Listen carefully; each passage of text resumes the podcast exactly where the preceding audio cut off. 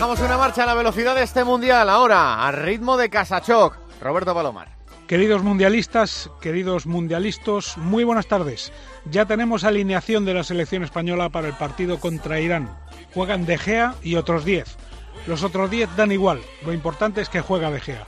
Imaginemos que no lo hace, que Hierro decide cambiar la portería.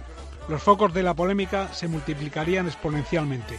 Los primeros en manifestarse serían quienes consideran la medida desproporcionada y de hundimiento total para el jugador. Pero si no juega De Gea, ¿quién juega? ¿Kepa? ¿Y por qué? ¿Qué pasa con Reina entonces? ¿Ha venido de animador? ¿Ya no hay jerarquía? ¿Y si juega Reina? ¿Qué sucede con Kepa? La gran promesa del futuro, la gran esperanza. ¿Ha venido de adorno, de suplente del suplente? Como ven, el ahorro en polémicas de Fernando Hierro es enorme.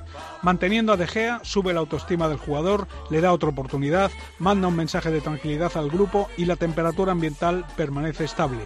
Ahora mismo la selección tiene un portero contento y dos porteros expectantes y con ganas. De la otra manera habría un portero contento, un portero cabreado y otro hundido.